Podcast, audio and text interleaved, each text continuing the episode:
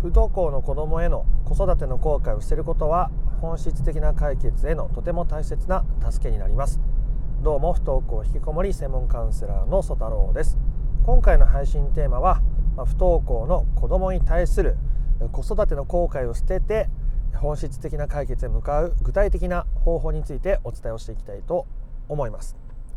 で今までの自分の関わり方が悪くて子供が不登校になってしまったんじゃないか。あの時こんな風に関われていればきっともっと今頃違ったんじゃないか。あの時学校に促さなければよかった。無理をさせなければよかった。という後悔がもしかしたらあるかもしれません。でそうした後悔が何で不登校引きこもりを悪化させうるのか超悪化させてしまうリスクとなり得るのかということをお伝えしてそしてどうやったらそれを手放せるかですね。具体的に手放す方法までお伝えしていきたいと思いますので不登校引きこもりを本質的本質的に解決していきたいとで日々子育ての後悔をしながら生活をしたりまたお子さんと関わることも、ね、余計に苦しくなったり辛くなってしまうと思いますので、えー、そこのところを知りたい方は最後までお付き合いください。ではお子さんへの子育ての後悔を、まあ、どうして捨てた方がいいのか悪化のリスクとなり得るのかなんですけどもあなたが自分のせいでお子さんがこんな風になってしまったと責めれば責めるほどお子さんも自分のせいで親がこんな風になってしまったって思いやすいですし、まあ、さらにそれがこじれると親のせいで俺はこんな風になってしまったんだとか親のせいで私はこんな風になったのにっていう親への恨みみたいなものに変わっていく可能性もあるわけです。なのであなたがお子さんに対して、えー、子育ての後悔を捨てていくと親、えー、お子さんもあなたに対して、えー、親のせいでとか思わなくなっていくんですねで思ったとしてもそれに取り付く島がなくなっていくわけです。でここのところはもちろん親御さんが自分の中だけで解消していけばお子さんにも全部伝わるのかっていうとそうでもなかったりするわけですよね。今のすでにお子さんがもう親のせいでとか親がこうなってるのは自分のせいだって思ってるのを親御さんだけで完結することは難しい。よくしていくためにね。でもそのために必要なことはちゃんとお伝えしますので、えー、お話していきたいと思うんですけどもこうお子さんのに対する子育ての後悔をまずどうやったら手放していったらいいのかっていうことなんですけども、まあ、人間、まあ、僕も含めてそうですけどで基本的に今やってる行動って今までの過去の知識とか経験とかその人の個性とかいろんなものが組み合わさって最もいいと思った選択肢をその都度取ってるわけですねその都度取ってるわけです。ね、僕も今思えばあの初恋のあの時にこういうふうにあの子に声かけられたらよかったなとか、ね、思ったりしてしたこともありますけどもでもその時の 自分は一生懸命だったじゃないですか。ね、で僕も今、え、7歳の娘の父親ですけども、まあ、初めて親をやるわけですよね。あなたも初めて親をやってると思います。でいや、ね、うちはね末っ子の子が不登校になってるんだって言っても末っ子育てるの初めてじゃないですか。で長男だけなってるんだっていう人も長男を育てるの初めてじゃないですか。だからみんな初めてなんですよね子育てって基本的に。でそんな長男さんと末っ子さんで対応が変わっちゃうのもものすごい無意識の中で起こることなので自分じゃほとんどこう気づけないことも多いです。僕の父もあ僕は姉と妹がいるんですけど姉にも特段と厳しくて、まあ、僕はそれを見て、えー、こうならないようにって顔色を伺う方に特化していったんですが、まあ、妹は割と何しても許されるし僕とか姉がやったらもう絶対にもうブチギレられるようなことをしても、まあ、なんか笑って許されちゃうみたいな逆に不幸が平和感を感じてたんですけど、まあ、父親からすると全然もうそんなもう公平に扱ってたって今でも平然と言いますからね。それぐらいあの無意識の中で変わっちゃうことなんですが、えー、その子育てに対する後悔の話でしたね。っていうのもそのその時自分が一番いいと思った方法をやってきただけなわけですよ。あなたがあの時お子さんに学校行った方がいいんじゃないって言ったり学校行きなさいって言ったりどうしていけないのって言ったり、えー、そういういろんな関わりをしてきたこと。でそれがお子さんの生きる力を奪うことだったり、えー、頑張れないお子さんを受け止めることができなかった対応だったかもしれない。ですがですがああなたがその時なるべく良かれと思ってやったことに違いはないと思います。でそそれに違いがないのではないのであればなんだろう悪意があってそれをしてたのであれば今こんな僕の音声なんて聞いてないと思うんですよね。僕の動画見てないと思います。だからあなたの中にその時良かれと思ってそれをした自分がいるっていうことをちゃんと認めてあげてほしいんですね。でそれを否定しちゃう。とあなたは余計に苦しいです。あの時あんな風にやってれば過去の自分まで否定して過去の自分を責めて過去の自分をいじめて苦しいですよね。でそれは過去の自分をいじめるあなたを見てお子さんも過去の自分を見て自分のことをいじめるようになっちゃうわけですよ。でそれがひねくれると親に対する恨みとかになっていったりするわけですがだからこそあなたが自分を責める。特に過去の自分を責めるみたいなことを手放していくってことは非常に有意義になるっていうことですね。じゃあどうやって手放していったらいいのかっていう具体的な方法をここからお伝えしたいと思います、えー、ついついねお子さんに対するあの時あんな風に言っちゃった。私がこういうふうにできてれば私のこんなところが子供を追い詰めてしまった。と思う。その時のあなたは紛れもなく一生懸命でした。今伝えた通りですね。あなたは紛れもなく一生懸命精一杯やった。その時は精一杯だったんです。ね少なくとも僕はそう思います。でそんなあなたを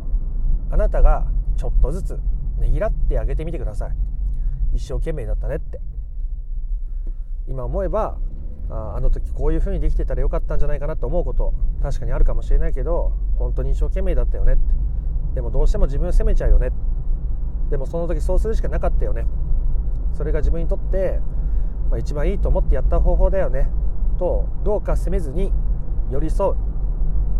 どうか責めずに受け入れてあげる。ということをしてみてください。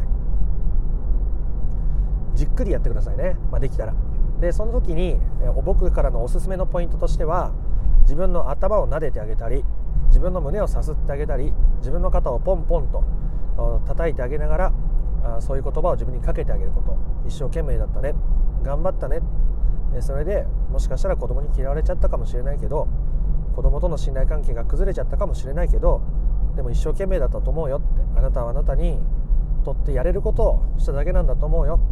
ってこう癒してあげるということをしていきましょう。ね、ぜひ口に出してそして態度で心から体に触れながらやってみてあげてください。あなたはたまたまその時それが一番いいと思って選択しただけです。そして今違うということに気づき始めていたり違うことを実践してると思うんですけど過去を否定しながら新しく行動を変えていくってものすごく難しいです。そうなっちゃうよねっていうことも受け入れてあげる。寄り添ってあげることが自然と手放すことにつながっていくわけです。是非静かな場所で声を出しても何ら人に見たり聞かれたりしないところでやってみてください。僕のおすすめはあ、まあ、夜一人で寝てるんだったら夜寝る前とか。でそうじゃなかったら、まあ、お風呂入ってる時とか、まあ、お風呂もしまだ子供と入ってるとかだったらあ車運転してる時とか。もしそれもないなら外をね散歩してちょっと人気がない方向行ってブツブツ喋って私あの時一生懸命だったよね頑張ったよねでこういうことをやると涙が溢れてくる方がいらっしゃいます、ね、その涙は止めないでいてあげてください。一生懸命頑張ったんだっていう自分が流してる涙かもしれません。その時に出てくる涙はしっかり流してあげてください。泣きたいと思ってる自分も許してあげてください。お母さんが弱気になっちゃう。子供も弱気になっちゃうかもしれないから強くいなきゃいけない。全然そんなことないです。むしろ弱くてもいいんだよ。泣いちゃう時もあるよね。立ち直れない時もあるよね。って自分に寄り添えていた方がそういうお子さんに自然と寄り添えるようになりますしそういう態度でいることが自然とお子さんとの信頼関係を回復していったりより良い環境関係につながっていくわけですね。だからあなたが今までどんな子育ての後悔あの時学校にどうしちゃいけないの？って言ったり部屋をどんどん叩いて起こそうとしたり子供の顔色を伺っていろんな食事を準備しすぎてしまったり何でもかんでも許して買い与えてしまったりいろんなことがあったかもしれませんがそれはその時のあなたにとって一番いいと思ってあなたがやっただけ。どうか責めないであげてください。そしてどうかいたわってねぎらって寄り添って受け入れてあげてみてください。そうすることであなたの子育ての後悔というのは減っていきます。でここから先ですね。そのあなたはある程度楽になったけど子供からするとそのお前のせいだとかあんたのせいでって言われた時にどうしたらいいかっていうことです。でそれはあのちゃんと詫びればいいですね。申し訳なかったと。あの時はお母さんとしては良かれと思ってあなたのためになると思ってやったと。でもそれがあなたにとって望ましいことじゃなかった。嫌なことだった。苦しめられることだった。本当にね、もしそれであなたが苦しんだのだったら申し訳ないと、ね、ごめんなさいと。いうことをちゃんと詫びることです。対等な一人の人間として詫びる。ということが必要でしょう。でこの時にもう一つだけ大切なポイントがあるのでお伝えしておきたいと思いますがその後に罪滅ぼしのために子供に対して何でもやりすぎないことですね。詫びることは詫びてちゃんと詫びたらお前がこういうふうになったんだから俺のこういうところをこういうふうにしろとかこっちの要求を聞けみたいなことを言ってきたとしてもそれはできないんだよってことをちゃんと伝えることですね。もしあなたがそれによって自分が消耗するとか苦しいみたいな感覚があるなどあるのだとしたらそういう自分をちゃんと大切にしてあげて、えー、そこまではできないんだよできないからねとで申し訳ないことは申し訳ないと思ってるけども、えー、それをすることはお母さんは自分のためにならないと思っているしだからできないんだってちゃんとこう距離を作ってあげることっていうのもとっても大切になっていきます。これ大切なポイントですね。これを機にこう自分が悪かったで子供に謝ったから子供の下にへりくだるみたいな張り方をしてしまうとこう子供が上で自分が下みたいな関係になっちゃうと対等な一人の人間として関われないじゃないですかだから対等な一人の人間として詫びて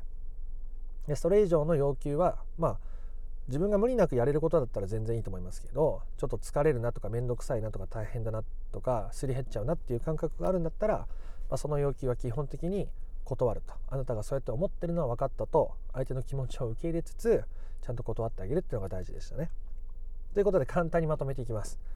えー、お子さんに対する子育ての後悔っていうのは自分を責めることになりますね。親御さんあなたが自分を責めることになります。するとお子さんは自分のことを責めたり自分のせいで親がこうなったんだって思ったり親のせいでこんな風になったんだって親を責めたりするようになっちゃうわけです。なのであなたが今までの子育ての後悔を消していく手放していく必要があるんですがそのためには今までその時その時で一生懸命だった自分に寄り添っていたわってねぎらって受け入れてあげるってことがとっても大切でしたね。是非声に出して自分の体をさすって、えー、人気のないところ人に見られたり聞かれたりしないところでそういうことをしてみてください。でそしたらもしその後にですねお子さんからお前のせいだみたいなことを言われたとしたらそれに対しては詫びるということですねその時取れる範囲のコミュニケーションの中で詫びたい気持ちがあれば詫びると相手が全くコミュニケーションを求めてないところで一方的に詫びても、ま、難しいことがある。ここはかなりケースバイケースなのであんまり細かいとこには触れられませんがコミュニケーションを取る範囲で詫びたければ詫びると。で詫びたらもうそれも対等な人として詫びるわけですからそれ以上に相手が何か要求してきたりしたらちゃんとそれを突き放してそこまではできない。申し訳ないけどあなたのそういう気持ちは分かったけどそこまではできないんだ。本当に申し訳なかったって謝れたら相手はそれ以上こちらに責めるとかそういう取り付く島を持てなくなるわけですね。そうするとお子さんは親に向けてた気持ちをより自分に向けられるようになるわけです。そういう中で本質的な解決っていうふうにぐぐっと進んでいくことが非常に多いので、えー、ぜひあなたが子育ての効果を手放して本質的な解決へ向かう手助けになればなと思って今回この話をしてみました。よかったらいいねやコメントをしてみてください。不登校引きこもりの解決法について順序立てて知りたいよという方は説明欄の URL から公式 LINE に登録してみてください。不登校引きこもり解決のための三種の神器という動画セミナーを無料でプレゼントしております。チャンネル登録もよかったらしてみてください。また別の配信でもお会いしましょう。あなたの不登校引きこもりの本質的な解決が叶うことを心から願っております。ありがとうございました。ソ太郎でした。